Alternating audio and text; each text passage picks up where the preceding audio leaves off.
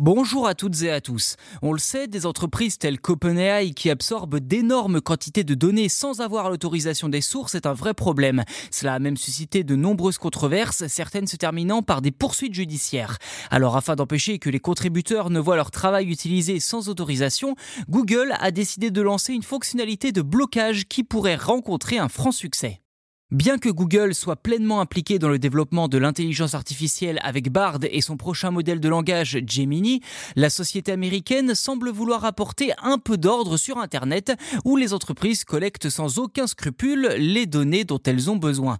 Elle vient ainsi d'annoncer son nouvel outil nommé Google Extended qui permettra aux créateurs de contenu en ligne de continuer à indexer leur site tout en interdisant l'utilisation de leurs données par des développeurs d'intelligence artificielle.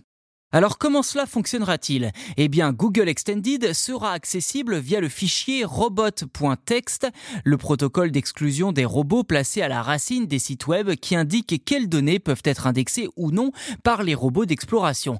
Les créateurs de sites web pourront ainsi indiquer leur souhait que leurs données ne soient pas collectées par les robots d'exploration des entreprises d'intelligence artificielle. Il s'agit d'une méthode similaire à celle choisie par le New York Times cet été lorsque le journal américain avait explicitement interdit à OpenAI d'indexer ces données via le fichier robot.txt. Cette mise à jour majeure de Google devrait permettre d'obtenir le même résultat tout en préservant l'indexation sur les moteurs de recherche de l'entreprise.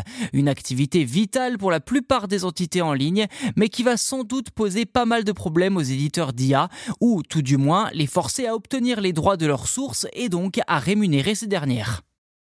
Voilà pour cet épisode, n'hésitez pas à vous abonner au podcast sur votre plateforme d'écoute préférée, c'est gratuit et ainsi vous serez les premiers informés lors de la sortie des futurs numéros. Merci encore pour votre soutien et je vous dis à très vite.